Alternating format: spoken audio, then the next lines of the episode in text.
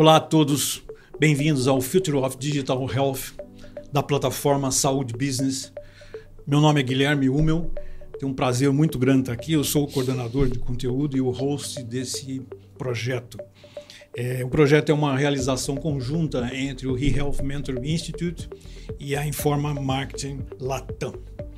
É, é, um projeto de 12 semanas que começou no dia 15 de março, todas as quartas-feiras às 18h30, e a gente discute e debate uma oficina sobre o futuro da saúde. Não vou nem mais falar em saúde digital, o futuro da saúde, porque saúde já é digital. É, eu tenho que agradecer sempre os nossos colaboradores, os nossos parceiros, a DGS Brasil, do Grupo Dédalus, o Grupo Fleury, Saúde Digital, a InterSystems e a Salesforce.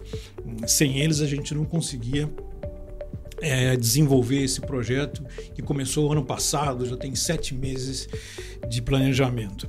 É, me mandaram aqui falar para vocês, olha, deem like, se inscrevam, enfim, essas coisas que todo mundo fala. Então, vou falar, deem like aí, dê opinião, enfim. É, eu também preciso falar para vocês sobre o evento que vai ocorrer na Hospitalar, a sexta edição do RIMS Hospitalar Forum 2023, cujo título esse ano é Future of Digital Health Antecipando 2030. Quer dizer, no fundo é uma expansão, uma extensão do que nós estamos fazendo aqui e, e vamos discutir em quatro meses com, com painelistas internacionais de sete ou oito países do mundo que virão fazer as suas conferências é, para nós. O, o, o, programa do evento, a gente vai falar um pouquinho deles nas próximas, nos próximos episódios, mas ele está separado nos quatro dias em quatro verticais.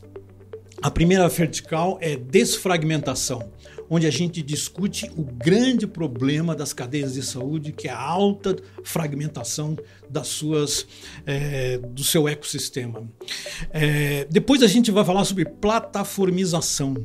Quer dizer, todo o contexto que a gente já discutiu aqui sobre interoperabilidade, sobre as plataformas na área de saúde, que são absolutamente necessárias, mas que vão a uma velocidade muito, muito lenta para aquilo que a demanda precisa. Na outra vertical, a gente vai falar sobre remotalization, sobre remotelização, telemedicina, telehealth, saúde conectada, tudo isso que a gente já vem discutindo aqui, a gente vai repassar um pouco, só que com convidados internacionais para a gente poder é, estender o nosso, o nosso tema. Uma, uma coisa in, interessante que hum, a, a Holanda fez um projeto de saúde até o ano 2030. Publicou agora em fevereiro. E a gente vai trazer um executivo do governo holandês para expor o que, que é o projeto de saúde deles digital até o ano 2030, para a gente poder um pouco enxergar. E a última vertical é algoritmization, quer dizer, a gente vai falar sobre algoritmização, em que envolve todas as ferramentas de inteligência artificial, envolve os processos, as polêmicas, enfim, a gente vai tentar é, alinhar um pouco dessa, dessa visão. Então, as, as as verticais são desfragmentação, plataformização, remotelização e algoritmização. Tá certo? E dentro desses, desses eixos a gente desenvolve vários temários. É, é importante, é, deve ter aí um QR Code na tela, porque a Informa está dando aí um cupom de desconto de 20% para inscrição no fórum.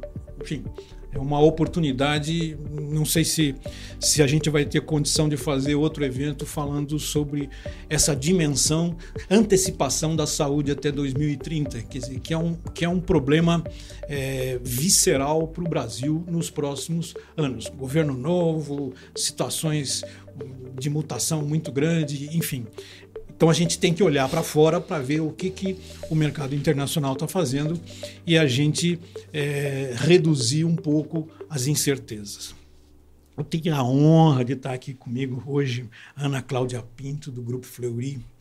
Ana é Chief Medical Officer da Saúde Digital do Grupo Fleury médica, neuroendocrinologista da Unifesp, passou pelo IBMEC, FIA, USP, enfim, é uma fera tenho uma honra de estar com ela aqui, mas principalmente pelo pela experiência que ela tem dentro da conceituação de saúde digital. Quer dizer, ela está muito mais por dentro do dia a dia, do, do das, da, da visão prática, e a gente está falando muito mais aqui dentro da visão holística, da visão é, macrosistêmica, mas ela tem essa visão. Obrigado, Ana, por estar conosco aqui. É um prazer enorme conversar com você. Ok, a gente vai conversar então sobre medicina diagnóstica e todo, todos os, os, os, envolvimentos dentro da cadeia é, que crescem à medida que a saúde digital disponibiliza ferramental, estratégias, enfim, modelos novos para esse, esse bioma. É, Ana, eu tenho que trazer uma notícia é, para a gente fazer uma comparação sobre o Reino Unido. O Reino Unido passa por um dos maiores problemas desde o pós-guerra na área de saúde pública. Quer dizer, eu não sei como é que eles vão resolver aquilo. Eles têm enormes problemas e, e, e acumularam depois da, da pandemia. Para você ter uma ideia, hoje tem 7 milhões de pessoas em lista de espera só na Inglaterra. Eu não estou falando no Reino Unido, dos outros uhum. três países. Só na Inglaterra, eles têm 7 milhões de pessoas na lista de espera. É, uma pessoa com suspeita de câncer é, demora quase seis meses, seis semanas para fazer um agendamento num especialista. É, os três maiores hospitais públicos londrinos, né, ele tem um tempo de espera de oito a nove semanas se você tiver com uma dor no peito. Então, assim, a gente assistiu a NHS ser um barramento superior ao barramento do SUS. De repente, a gente não está vendo o SUS uhum. subir, mas está uhum. vendo o barramento da NHS é, descer. E, em função disso, existe um fenômeno que foi identificado nesses últimos dois anos dentro do, do NHS, que é a, a enorme é, envolvência do paciente com a cadeia, mais do que nunca. Isto é, ele não consegue se desgarrar da cadeia. Então, o tempo de atendimento de um médico foi diminuindo em função dessa demanda absurda. Então, ele demorava 17 minutos em média. Eu estou falando no, no, primary care, 17 uhum. minutos em média para fazer uma consulta, para fazer uma, uma teleconsulta.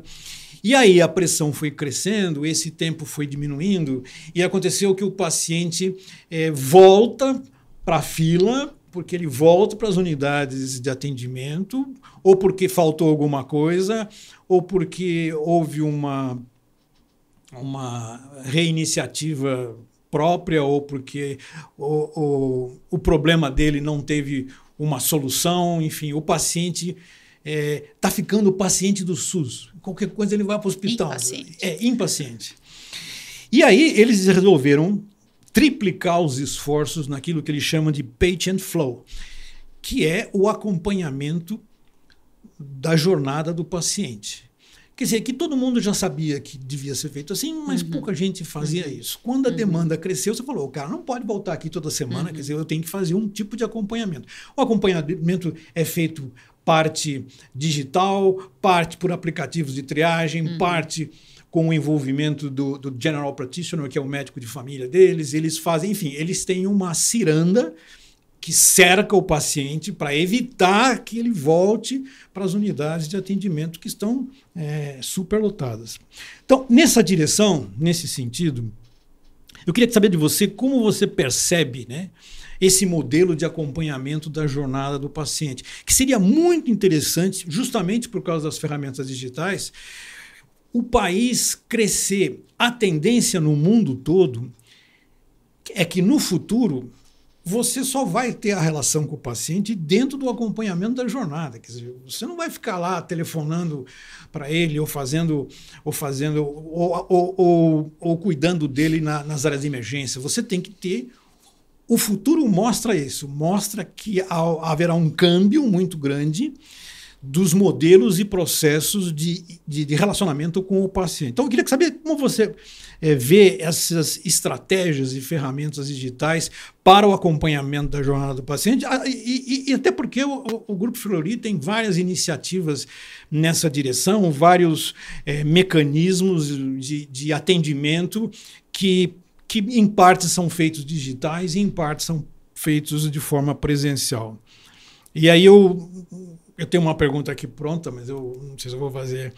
É, qual é o driver para acompanhar o paciente no século, na, na, na, no, terceiro quarto, no terceiro quarto do século XXI?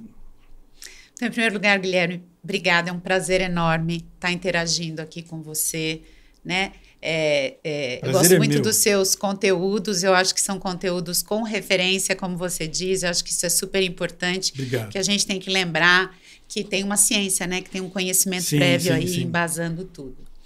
Bom, então, assim, respondendo a, a tua pergunta, é, eu acho que o driver do, do, do Grupo Fleury, da saúde como um todo, ele é para o acompanhamento integral do paciente, como você falou. Uhum. Não só naquelas questões de demanda, de pico, né, de uma necessidade, mas tem um acompanhamento que vai desde o, o, o o, bem-estar, né, até o aparecimento de jornadas específicas, né?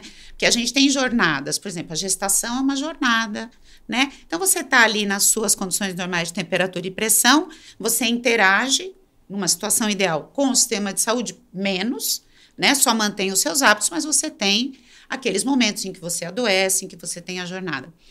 Eu acho que assim, é, é, dentro desta visão, é que o Grupo Fleury avança. Hoje existem três avenidas importantes. Né? A primeira é a medicina diagnóstica, que é clássica, é de excelência, que o grupo é, que é o core do grupo. Mas tem o que o grupo chama de novos elos e de plataforma digital. Por quê? Porque esses picos, principalmente da jornada, normalmente as pessoas precisam de uma orientação, de um guia, de uma assistência. Então, do ponto de vista de estratégia, está muito claro para o Grupo Fleury que ele precisa é, é, acompanhar essa tendência. Né? Uhum. E com o aparecimento dos recursos digitais, você tem ferramentas que antes você não tinha. Uhum. E outra coisa que eu costumo dizer é que é, o Grupo Fleury, ele está na casa e no coração das pessoas.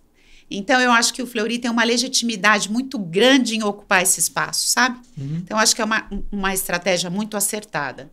Quando a gente fala de ferramentas digitais, é, eu vejo dois pontos aí. As ferramentas elas estão mais acessíveis, né? Mas não tem nenhuma. Por exemplo, o smartphone já está aí, você tem os biosensores, essas coisas já existem, isso que eu quero dizer. Claro uhum. que chegaram coisas disruptivas, né? Enfim, você implanta ali, aí você tem uma série de, de, de, de metabólitos que são medidos ali em tempo real, né? Então você vai ter muita coisa, mas eu acho que o grande desafio é como é que você é, é, concatena incorpora tudo isso. em benefício da em conjunto com a pessoa né? Então a gente veio de uma época em que você tem muitos recursos mas do ponto de vista de cultura até isso isso é estranho para as pessoas né? Não adianta você ter a ferramenta se ninguém usar né?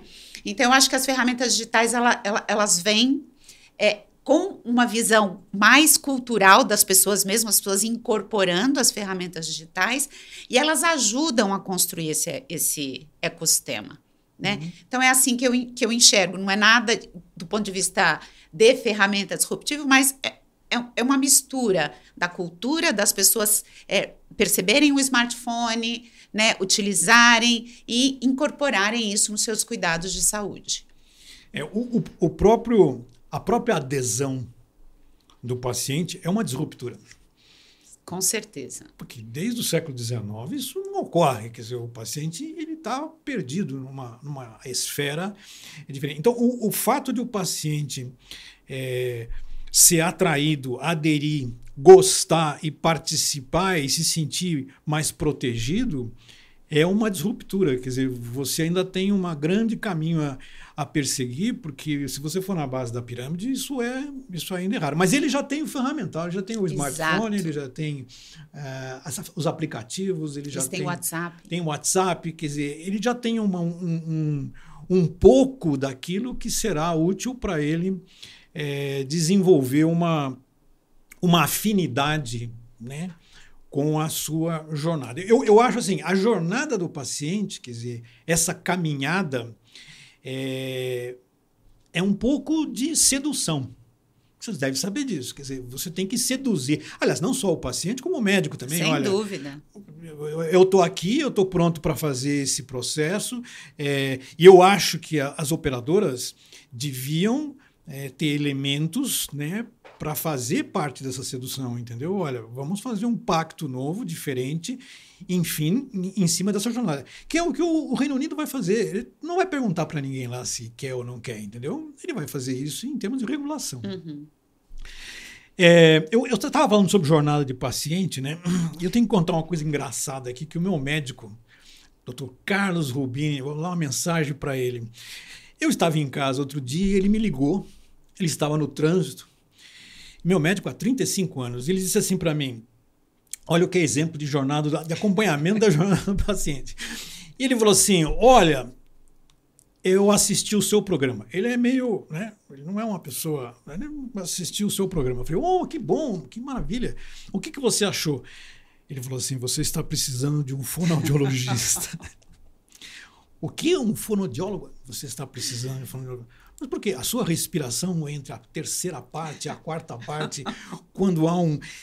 Deu uma aula no, no telefone, falei, mas você. E o, e, o, e o temário? Eu falei, não, isso não me interessa. Interessa que a sua respiração. Eu falei, pô, isso é telemédico, isso é telemedicina. Um abraço, Rubini. Isso é, isso é, isso é visão de é. acompanhamento da jornada do é paciente. É incrível.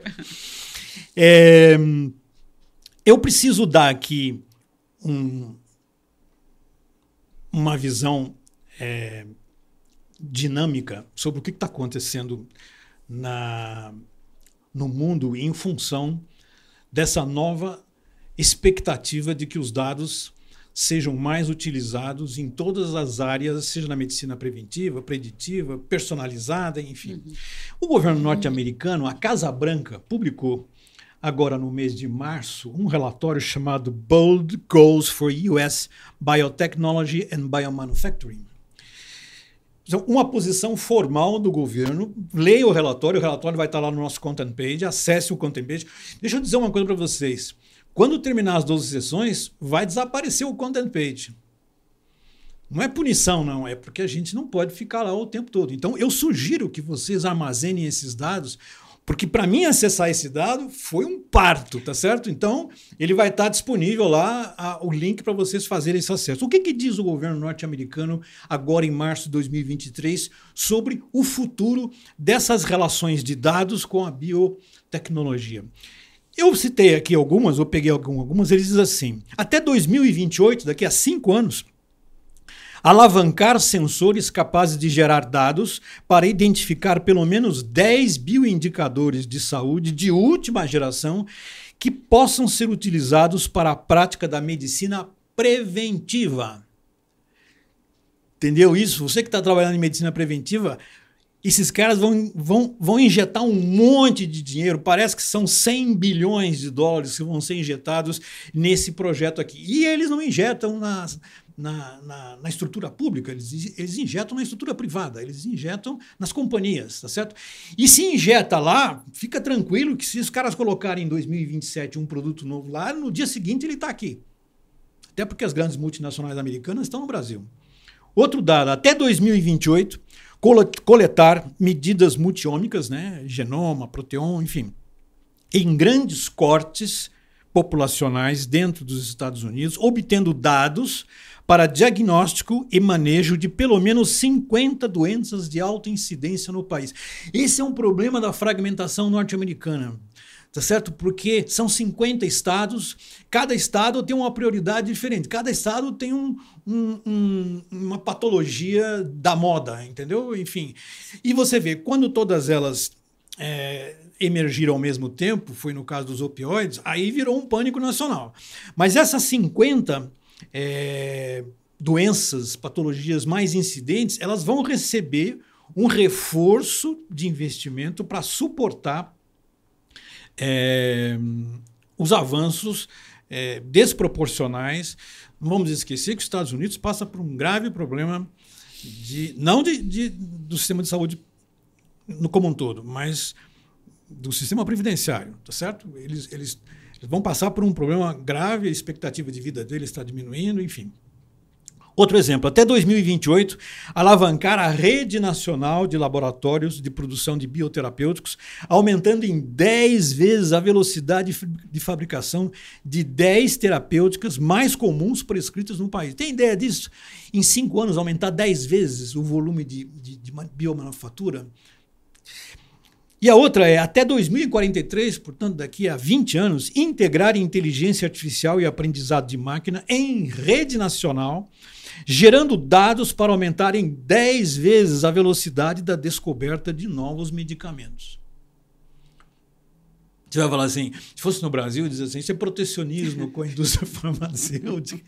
Lá não. Lá os caras falam, olha, vamos baixar aqui a bola porque a coisa está tá, tá difícil. Então, esses dados aqui, a coleta desses dados é de extrema importância dentro da plataformização da saúde dos Estados Unidos, que é multiplataforma, você sabe disso, quer dizer, uhum. os caras estão se reunindo agora em, em, Mas se você tem uma ideia, só 16% da, da cadeia americana de saúde privada é interoperável.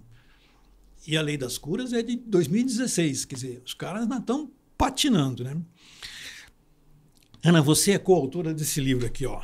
Ciência de Dados e Inteligência Artificial na área da saúde onde você descreve um pouco das aplicações práticas da, depois eu mostro novamente, tá? das aplicações práticas, práticas das ciências de dados. O livro é muito interessante porque o capítulo que ela participa tem uma visão muito prática e, e, e de modelagem para você atuar em medicina preditiva. Nesse sentido, eu vou perguntar para você: é, qual cenário você percebe né, que seja factível para médio prazo, três a seis anos, né, dentro da cadeia de saúde, para alavancar a medicina diagnóstica é, em função da demanda crescente né, que qualifica é, o atendimento no setor. Quer dizer, é, essa prática de medicina preditiva, essa prática de análise de dados, né, ela só tem a crescer. E o futuro é um componente importante uhum. no que vem pela frente. O que, que você acha dessa, desses três, seis anos? Para onde nós vamos? Bom, segundo o Eric Topol, né, que eu sei que você gosta dele também, né, a gente está num momento único da medicina, né? Então você tem genômica, biosensores, é, os wearables, smartphones, você tem aí uma gama de, de elementos que estão gerando uma quantidade exponencial de dados. Sim. Que é o que você acabou. É, eu tenho até dificuldade de processar, sabe? Quando você lê ali, eu falo, meu Deus, pera, pera que eu já me perdi aí no meio do caminho. Ou seja, é, se você não tiver ferramentas de inteligência artificial, como é que você vai processar ou tirar algum benefício desse dado? Porque veja bem, é, é muito importante a gente entender também que nem é, é, não significa que o dado é gerado imediatamente que ele precisa ser usado imediatamente. Então você tem que ter essa separação, inclusive, né? Você dosou ali, ah, saiu um, um, um, um dispositivo novo que dosa isso aqui, mas peraí, eu não preciso ver isso toda hora, todo dia. Então, essa hierarquização das informações, ela é impossível se você não tiver ferramentas de, de, de inteligência artificial, né? E, e essa, é, essas ferramentas ajudam a, a, a posicionar a gente dentro do ecossistema de saúde, certo? Esse ecossistema de saúde ele pode trazer um benefício para a gestão de saúde populacional incalculável. Porque pensa bem, com Sim. essas ferramentas, a partir do momento que você consegue hierarquizar o cuidado, porque você vai conseguir separar o que é realmente urgente e que precisa de um atendimento presencial, ou que pode ser resolvido muitas vezes pelo, pelo próprio paciente, desde que ele se sinta confortável. Ele pode procurar alguém se ele quiser. Mas a nova geração que está vindo aí, ela não quer mais falar com ninguém. Então, assim, isso muito da nossa geração, mais antiga, mas essa geração. Você já tem uma base instalada no TikTok ou não? Não, ainda que eu saiba, não, viu? não sei. É incrível, mas né? É incrível. É incrível. É incrível. Então, você, eles têm uma tendência a, a, a, buscarem por conta própria as respostas. Eu acho, eu acho que você quer saber. Eu acho isso muito bom, desde que a base seja boa, tá? Desde que a informação não seja fantasiosa, fictícia. Então, acho que tudo isso trabalha muito no acesso. Então, olha que coisa bacana, né? Você começa a levar informações de qualidade, de acesso para as pessoas que não tinham antes. Isso é incrível. Tem um lado ruim, tudo na vida tem um lado ruim, né? Agora, são 400 milhões de pessoas, segundo a OMS, que não tem no mundo que não tem acesso é. à informação. Então, olha o potencial que isso tem. E nós estamos aprendendo, sabe? Se uh, uh, às vezes você fala, uh, ah, era um aplicativo, né?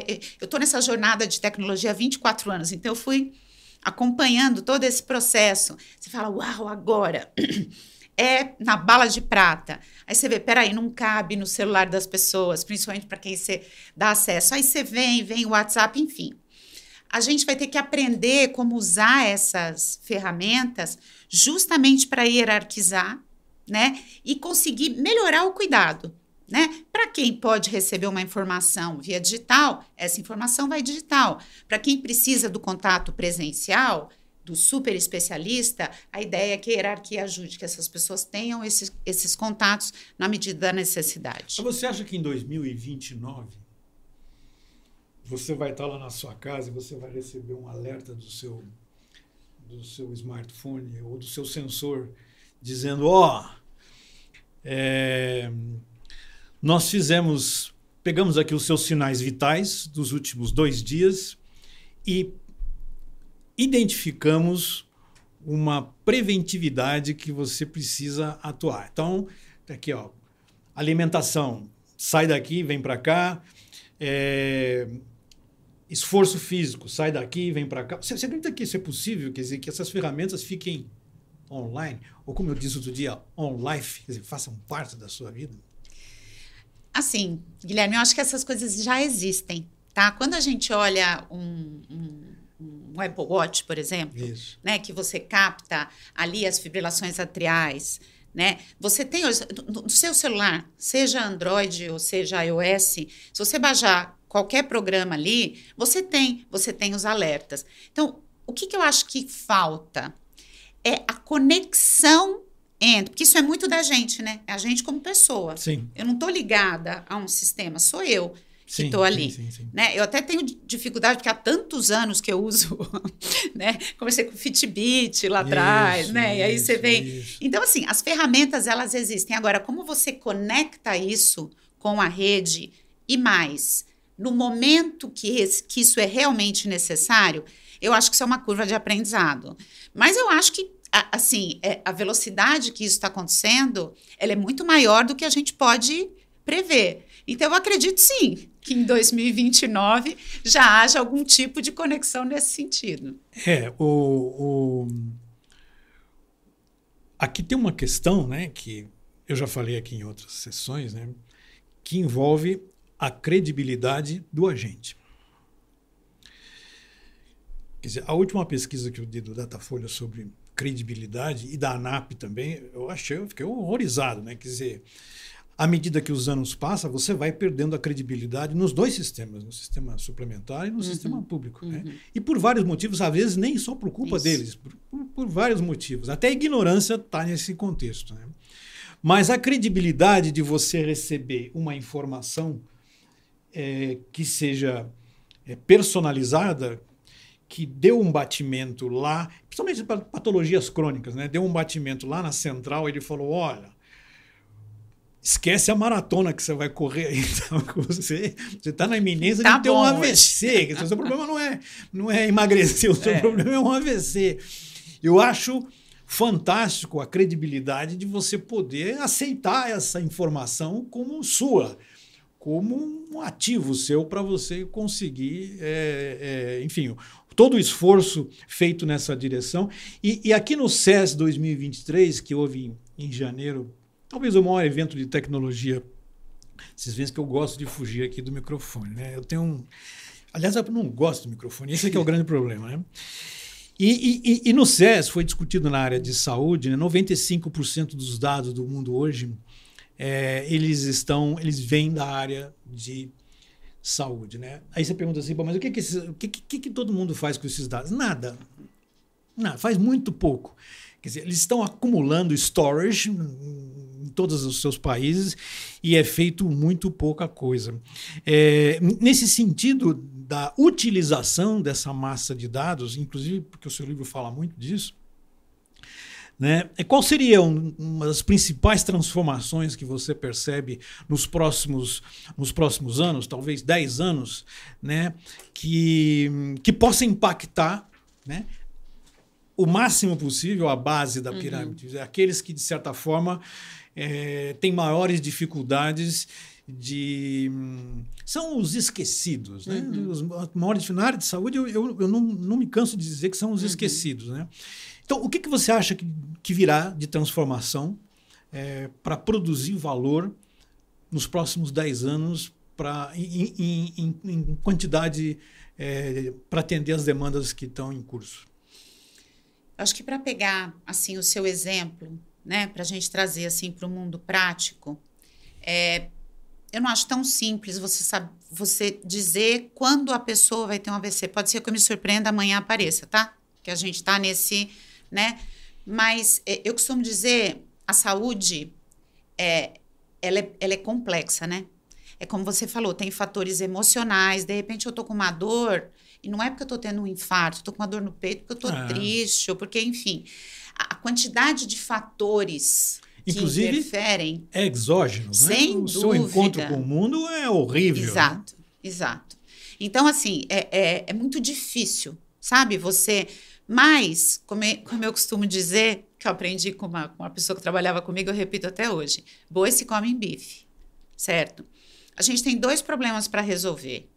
A gente tem o problema do acesso e a gente tem o problema do custo. Então, pelo menos isso é a minha visão, tá? Você tem que escolher as jornadas que você vai querer resolver. Porque se você resolver um problema só do acesso e não resolver do custo, você não agregou valor para o mundo atual. A gente, todo mundo sabe o que está acontecendo aí com as operadoras, todo mundo sabe. Uhum. Então, não dá para dissociar uma coisa da outra. Então, quando você escolhe jornadas, eu acho que isso tá, tá bem perto para acontecer nos próximos 10 anos, tá?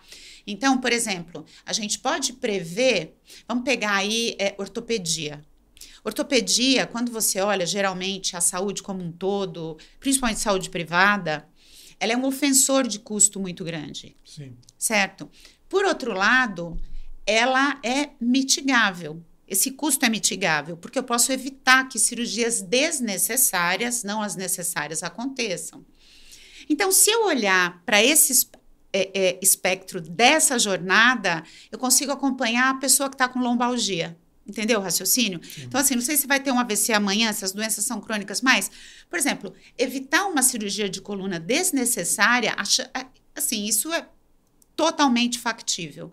Mas isso é uma visão pessoal, tá? Uhum. Acho que você tem que fatiar o problema. Se você uhum. quiser resolver todos os problemas de uma vez só, você tem dificuldade. E aí você vai criando essas jornadas, vai escolhendo os problemas que você vai resolver e uma hora você vai estar tá com isso, com todo, o, principal, principalmente os principais ofensores mapeados, tanto para a saúde quanto para o custo. É, e aí o, o, próprio médico vai poder decidir, né? Em função da saúde, não da doença. Que esse, esse, é, um, esse é um problema Exatamente. que nos persegue, né? É, inclusive persegue também lá no, no, no Reino Unido. Eu, eu, eu acho que nos próximos 10 anos nós seremos outros, Ana, nós seremos outros. Eu, eu, não sei o que nós seremos, nós seremos outros, entendeu? Nós seremos é entidades, principalmente na área da saúde, porque a velocidade das pesquisas, da velocidade. Eu estou escrevendo agora um, um, um texto, um paper sobre 15, 15 inovações publicadas, evidenciadas em artigos científicos.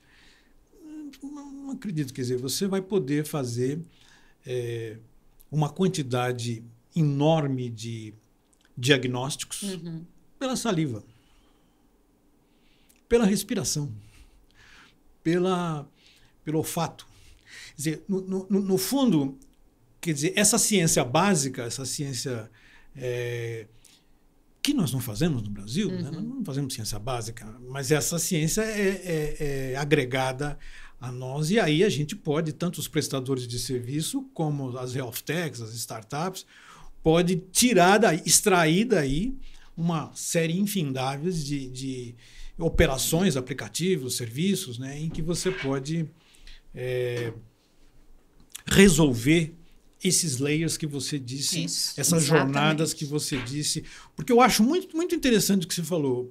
Quer dizer, a jornada não é uma linha infinita, né? A jornada tem que ser uma linha finita, Isso, né? Dizer, exatamente. Daqui até aqui. Então, é, outro dia estava conversando com um, cara de milhagem, né? Diretor de uma empresa de milhagem. Ele falou: olha, a milhagem é daqui até aqui. Quer dizer, ou você ocupa isso, pega essa milhagem, faz alguma coisa com ela, uhum ou passou a milhagem. Né? Você esqueceu o problema. Você tem que passar para outra, para outro, outro nível de atenção, né? outro nível de identidade. Ana, eu vou falar agora sobre perfectibilidade. Essa palavra é, linda, perfectibilidade, que vem do inglês perfectibility, e refere-se à nossa capacidade de sempre avançar, de sempre aprender, de sempre de sempre estar em contínuo avanço, sempre buscando a excelência, sempre buscando a tal perfeição, né? buscando esse tipo de, de. E essa palavra está sendo introjetada na nossa vida, até por causa das ferramentas digitais. Quer dizer, você. É, elas te emulam a você no dia seguinte fazer um pouco mais do que você fez no dia anterior. Quer dizer, isso não é novo, isso veio lá da, da, do iluminismo. Rousseau, Voltaire, Diderot, todos esses caras estudaram. Mas quem realmente é, caprichou na ideia de perfectibilidade foi, foi Rousseau, Jean-Jacques Rousseau. É, perfectibilité. Por quê? Porque ele, ele, ele, ele provou né, você lê o livro dele, você vai se convencer disso, né? Sem nenhuma ciência, ele provou que a perfectibilidade é uma essência natural do ser humano. Ele já nasce com isso. Dizer, ele já é dizer, uma, uma, uma, enfim, um cavalo. Ele não quer ser melhor, uhum. ele quer sobreviver. Dizer, ele não tem essa, esse apogeu de falar uma, uma, uma barata a única coisa que ela pensa é em se sustentar para sobreviver. O homem, não. O homem tem essa essência natural, ele chama inclusive de capacidade inerente. O termo é dele, capacidade inerente, que eu chamo de essência por causa da natureza humana, que poderia levar levar-nos, né, a ser continuamente melhores. Se você estudar um pouco a civilização, você vai ver que isso de certa forma acontece. Eu não sei se é uma uma característica é, é, inerente, quer dizer, se a gente nasce, já nasce com isso, mas com certeza a civilização deste século ela está muito mais é, integrada na ideia de perfectibilidade. Nesse sentido, eu preciso perguntar para você uma coisa é, que tem a ver com o futuro, porque a perfectibilidade ela de certa forma ela só pode existir se você tiver um engagement com o futuro. Uhum. Né? O futuro é que, se você viver no Sem passado, dúvida. você pode esquecer perfectibilidade. Você não, não vai conseguir isso. E nesse sentido, eu vou perguntar para vocês: quais são os caminhos, as direções, os drivers que, que vocês do grupo Fleury é, buscam essa perfectibilidade? É, o que, que o futuro deve esperar do Fleury em perfectibilidade? Se você pegar as 50 maiores empresas do mundo há 20 anos atrás, você vai ver que desapareceram uhum. muitas, a maioria desapareceu. Porque a busca da perfectibilidade foi trocada pela busca da conformidade. Uhum. Quanto mais eu tiver conformado aqui na minha zona de uhum. conforto, eu não vou preocupar uhum. com isso. Então, o que, que vocês imaginam sobre, no futuro, é, como é que vocês vão responder a essa perfectibilidade? Pergunta dificílima, viu? Não sei se vocês vão cortar essa pergunta depois, mas essa pergunta é muito difícil. Eu gastei um tempo enorme para preparar ela. Fala. Eu adorei a pergunta, porque eu acho que ah, para o Grupo Fleury, é, isso é uma obsessão. A gente não estaria aqui conversando sobre saúde digital, Guilherme, se o Fleury não tivesse essa visão. Uhum. Então, acho que isso se desenha desde a forma uh, como a medicina diagnóstica ela é feita e, um, por exemplo, você tem recursos hoje que permitem com que com, um, algoritmos de inteligência artificial uhum. que a gente consiga, em alguns tipos de exame de tomografia, por exemplo, saber se o risco ali de tromboembolismo pulmonar é maior e ela passa na frente para análise. Você percebe que isso já é uma hierarquização Sim. do cuidado, né? Então, cada vez mais eu estou aperfeiçoando a forma e ajudando o ser humano a utilizar o que ele tem de melhor, que é o conhecimento dele, porque assim eu brinco, viu? O médico gosta de coisa difícil. A gente foi formada para coisa difícil. Então, muitas vezes você olhar o banal, que é muito simples, não te dá aquele calor no coração. A gente gosta daquelas coisas assim, né? Quanto mais desafiador, então pensa bem, você está dando para o médico o que ele gosta de fazer, entendeu? E deixando o que não precisa de tanto tanta energia cerebral uhum. para o auxílio da, da tecnologia. Então, eu acho essa questão da perfectabilidade que você trouxe, isso é a cara do Grupo Fleury e é uma coisa muito bacana que a gente percebe. Né? Essa mudança de jornada, como é que eu posso fazer melhor? E eu acho que outro ponto muito importante disso que você está falando é o acesso. Né? Hoje o Grupo Fleury ele tem muito forte a questão de, de ESG. A busca é para como é que eu posso levar, através da tecnologia, com a ajuda da tecnologia, uma saúde de qualidade para pessoas que hoje não têm acesso.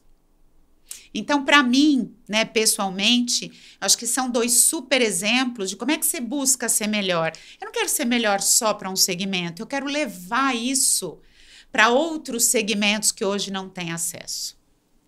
É, e, e, a continuidade, né? Quer dizer, eu sempre acho assim, é, a perfectibilidade tem que ser um hábito. Com certeza. É uma obsessão, Porque, né? é, como, isso vem lá de Aristóteles, hábitos, né? Quer dizer, o, o, o, não adianta você ser bom numa circunstância, isso. você ser um cara, se destacar isso. num determinado momento, você pular na rua e salvar uma velhinha, tal, aí você vai, esse cara é, um, é mágico, tal, tal, tal. O cara que tem comprometimento com a perfectibilidade, ele faz da excelência o seu hábito. Exato. O seu, outro dia eu ouvi o Clóvis falando sobre Exato. isso. Quer dizer, o, o, nadador que quer ser campeão, o cara tem que nadar. É, é, treino bom é, é, é, é competição boa. Se você não treinar bem, você não. Exatamente. Então, a perfectibilidade exige um hábito de excelência contínuo e, e, e e sofrido, né? Porque disciplina, disciplina rígida, né? É, a gente vive num mundo que imperfeito. Então, o nosso, a nossa relação com o mundo é sempre imperfeita. Uhum. Mesmo que você uhum. seja perfeito, uhum. o mundo não é perfeito. É. Então, o mundo te atinge de forma brutal e às vezes sai do nosso controle. Eu não posso deixar de conversar com você sobre ChatGPT, tá certo? Não posso, seria uma uma heresia. Eu saí daqui sem conversar com você, depois eu ler o seu livro aqui. Eu vou, eu vou passar para vocês, vou deixar no content page dois estudos, mas um estudo interessante chamado The Impact of AI on Developer Productivity. Você vê, os caras já estão fazendo isso. Tá? Eles pegaram lá uma, um grupo grande de desenvolvedores, colocaram desenvolvendo o programa com a generativa e sem a generativa. Então, deixaram os caras fazendo programação, fazendo, é, desenvolvendo rotinas, enfim. E o grupo que usou o ChatGPT teve uma performance 55 vezes maior do que o outro grupo. Até uma coisa curiosa: o, o, o, o chat não só programa, como programa bem. Programa bem. Eu, eu não sou programador, mas eu conversei com muita gente que fala: olha, os caras ele programa bem, não é só programação à toa, né? E um outro estudo chamado Experimental Evidence of Productivity and Generative Tools, né? Que eu vou também colocar lá no, no content page. Já, já, já, não esquece disso. Ou você pega lá ou vai sair de lá, tá certo? Isso não é ameaça, é sequestro da sua, da sua, da sua inteligência. E ele mostrou que os escrevinhadores, médico é um escrevinhador, mas eu não vou colocar médico aqui, senão os caras vão me matar, tá certo? Mas aqueles que escrevem memorandos, relatórios, documentos, políticas, regulações, leis, enfim, todo esse tipo de gente, é, eles concluíram com o chat as suas tarefas cotidianas, pegaram uma amostragem muito grande, é 37% mais rápido do que a média desses escrevinhadores. O, o, os americanos não chamam. Eu, eu peguei a palavra escrevinhador porque fica mais coerente. Não é só o cara que, que escreve, o escritor, mas é o escrevinhador também, aquele que escreve coisas cotidianas. Né? Então eu preciso perguntar para você sobre que diabos você acha das generativas e o que que o Chat GPT 8, tá? Daqui a 3, 3, 6 anos, sei lá quantos anos, mas do jeito que vai, não, não se iluda, é capaz de sair daqui a dois é. anos, tá certo? Como é que vocês estão se preparando para isso? Como é que vocês estão entendendo essa, essa enorme é, confusão? Isso, isso é muito isso é muito disruptivo. Então, nós estávamos conversando antes de entrar aqui, quer dizer, a própria OpenAI é disruptiva. Uhum. Quer dizer, você não precisa baixar nada para acessar, você só precisa do prompt. Ninguém te pede, olha, dê o seu aceite aqui para entrar. Não, não, tem, não tem tutorial, não tem nada. E foi direto para o consumidor. Quer dizer, todas as operadoras, as big techs, as grandes empresas, né? Devem ter se sentido, é, enfim, como assim esse cara chega aqui e faz isso? E tem 100 milhões de usuários em, sei lá, em dois meses. O que, que você acha? Bom, você sabe que eu sou fã de tecnologia, Sim, deixando os aspectos né, é, filosóficos aí de lado, é, eu acredito que a, a IA generativa vai marcar uma mudança fundamental, tanto na formação dos médicos quanto no serviço de saúde não tenho a menor dúvida disso. E é muito curioso, deixa eu dividir aqui até uma, uma experiência. Meu filho é médico, meu mais uhum. velho é médico. Nós temos 30 anos de diferença de formados. E o jeito que ele foi formado foi o jeito que eu fui formada há 30 anos. É. Isso é incrível. Né? Pare e pensa. É, é incrível. É incrível. Né? É incrível. E, e eu acho que o mais difícil é a questão da aceitação das pessoas. É uma questão cultural. Mas eu acho que é uma responsabilidade nossa, porque se você tem a vida de uma pessoa na, na sua mão, você não pode ter nenhuma vaidade, dizer, não, meu, o que eu, o que, qual é a ferramenta que vai me ajudar melhor a cuidar do Guilherme? Essa é a minha responsabilidade. Uhum. Uhum. É isso. E a gente trabalha, eu trabalhei muitos anos, tava, montei serviço de residência e tudo, então a gente ficava olhando lá com os residentes, com os alunos, as imagens, né? Você tinha diagnósticos grotescos, errados. Tá certo isso? Então, eu acho que, assim, eu, eu, eu acredito, eu acho que nós temos que ter ética como qualquer coisa na vida. Tudo pode ter um lado bom e um lado ruim. Mas eu sou muito otimista, porque é impossível que uma cabeça humana consiga conjuminar essa quantidade exponencial de hum, é. informações. Então, eu, eu sou uma, uma fã, a gente observa com a responsabilidade que a gente tem que observar, justamente respeitando direitos autorais, respeitando é, tudo que está envolvido nisso daí, mas eu quero o melhor. Qualquer ferramenta que me ajudar a tratar você melhor ou levar acesso, ela é muito bem-vinda. É, assim, na área de saúde, eu acho que essas plataformas, essas e todas as que virão, né, inclusive as de imagem, né, porque eu já, eu já estou imaginando logo os data lakes só para a área médica. Dizer, essas ferramentas Sem só para a área médica. Né? E eu acho assim, a primeira conclusão que eu tiro é, é o mundo subiu a barra na área médica, na área. Dizer, professor, Isso por é exemplo. Muito bom. Claro, claro. O, o, o, professor dava aula tranquilo, dava. É. Tava, a zona que ele estava aqui era tranquila, enfim. Estou falando do professor, inclusive, de ensino fundamental. Mas, com certeza. enfim, o aluno está aqui, o meu competidor está aqui, eu estou aqui, enfim. Você precisa, você precisa estudar todo dia? Mas não sei, fim de semana, talvez. Aí vem essa ferramenta e faz com que todo mundo suba a barra. Uhum. E há um constrangimento, inclusive por causa desse manifesto que foi colocado, que eu respeito, é obviamente respeito, eu acho que o, as conclusões são boas, tem que regular, tem que legislar, enfim, eu acho que está tudo certo. Só não, só não gosto dessa coisa de vender o fim do mundo. Isso, isso eu não compro essa ideia de para seis meses, senão o mundo vai acabar. Isso, isso não, não, não funciona comigo. Mas o barramento subindo vai fazer com que todos nós melhoremos. Até, até a marginalidade. Até ele, você falou que tudo tem um lado bom, um lado ruim. É verdade, quer dizer, não vamos ter, ter que ter instrumentos, isso. porque até a marginalidade, a, a, a cibersegurança, enfim, tudo, tudo isso vai ter que ter uma, uma elevação de padrão, uma, uma documentação sólida para sustentar é, o que vem pela frente e, e, e principalmente na, na cadeia de saúde. Essa, essa visão de provedor, né, de provedor de, de conteúdo, uhum. porque no fundo, Ana, não sei se você concorda comigo, no fundo, no, no fundo não, até na, assim, de cara, né? O médico é um provedor de conteúdo. Sem dúvida. O médico é um provedor de conteúdo, quer dizer, o, tudo que o médico diz é um conteúdo que é absorvido pelo paciente, ou pelo, pelos seus pares, ou pelas pesquisas, né?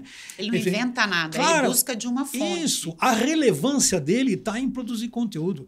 E aí há um certo desconforto dele também, né? Quando ele vê que o barramento vai subir, quer dizer, o salto vai ter que ser maior, e, e vai haver uma aquele cara que já estava falando, pô, agora vou dar um tempo, porque eu já, já adquiri uma expertise. E como aconteceu com o Dr. Google, né? Quando apareceu o Dr. Google, o barramento também subiu. O paciente ia lá, botava os seus sintomas, botava as suas. E quando chegava no médico, ele estava um pouquinho mais bem preparado do que estava antes. O barramento sumiu. Quer dizer, essa, essa é a, essa é a, a, a, a perspectiva. Né? Agora, eu vou fazer uma pergunta para você. Vamos esquecer um pouco o lado profissional. O que, que você acha que isso transforma na sua vida? Qual é, qual é a sua perfectibilidade em função dessa monstruosa capacidade nova, disruptiva, de modificar a nossa vida profissional, familiar, nossa vida cotidiana? o que, que você acha disso? Bom, para mim isso é extremamente animador. Extremamente animador. Talvez até por uma questão de personalidade, né? Eu não gosto muito das coisas quando elas estão ali muito paradas, né? Sim. Eu gosto muito da inovação, mas o que eu vejo e o que me anima enquanto profissional de saúde, que esse DNA que a gente tem, né, uhum. é o que eu posso trazer de melhor para as pessoas. Isso é fantástico, gente. Você poder levar isso para as pessoas, você ampliar o acesso. Então, eu não consigo ver. Claro que tem coisas ruins, mas eu vejo muito mais o lado positivo. E é muito curioso o que você falou, você me fez, quando você falou do Google, é, e eu atendo até hoje, né? Que eu comentei com você, quando você falou do Google, houve esse choque. E eu já achava bom. Entendeu? Porque se o paciente vier embasado, certo? Ele tem. Porque assim, ele tá com ele 24 horas por dia. Não adianta eu saber o que ele tem. Sim. Quanto mais informação ele tiver, como é que ele saber que a hipófise se conecta com a tiroide? Quais são os. Or... Gente, isso é fantástico. Ele me entende. Né? Ele, ele me. Isso, ele, ele me, entende. entende. Então, eu acho que é esse caminho que a gente está seguindo, sabe? E, sinceramente, eu não me vejo nem um pouco ameaçada. É. Do ponto de vista profissional, não me vejo. Eu fico é feliz animada, porque vai ter mais ferramenta para eu poder levar coisas Sem melhores para as pessoas, que é esse o meu objetivo final. Ótimo, ótimo. Eu, eu, também sou provedor de conteúdo e acho ótimo essa confusão toda. Acho esse pânico, acho me divirto muito com isso. Ana, a gente está chegando aqui no nosso fim, nosso tempo acabou. Obrigado muito pela tua participação, a generosidade de você ter vindo aqui conversar com a gente. Agradeço também os nossos outros parceiros, a DGS Brasil, o Grupo Dédalus, a Salesforce, a InterSystems e o próprio Grupo Fleury. Né? É, não esquece do RIMS Hospitalar Fórum 2023, tá certo? Tem aí o cupom, o QR Code para vocês terem um desconto aí de 20%, enfim, é, é um evento caro, eu tenho que concordar com isso, mas é uma possibilidade única de você entender um pouco o que vem para 2030. Eu vou, eu vou fechar aqui, Ana. Eu, eu falei de Rousseau e eu vou fechar com Jean-Jacques Rousseau. Né? Ele escreveu um livro fantástico chamado Emílio, ou Da Educação, em 1600, 1762, é, em que ele reflete sobre a perfectibilidade na educação. Quer dizer, Rousseau talvez tenha sido o, o, o emissor, o emissor das primeiras grandes é, ideias do iluminismo. Quer dizer, ele foi um ele foi é, radiador, né? ele radiava a enorme força dele. E essa palavra perfectibilidade ele usou nessa obra Emílio, que é uma obra fantástica. Eu não li tudo que ele escreveu, mas essa é uma das melhores obras que ele escreveu. E ele diz assim: a perfectibilidade só pode ser desenvolvida em profusão por meio do concurso de muitas vontades. Não adianta querer ser perfeito se você não jogar o seu melhor lá. Né? O verdadeiro fim da educação não é fazer o homem de hoje, mas o homem de amanhã, a fim de que o homem que virá seja o mais perfectível possível. A perfectibilidade do homem é a fonte de todos os males que o aflige, mas é também a fonte de todos os bens que ele desfruta e vai desfrutar. Ótimo. Perfeito. Obrigado, Ana. Obrigada. Abraço a vocês até a próxima semana. Tchau, tchau.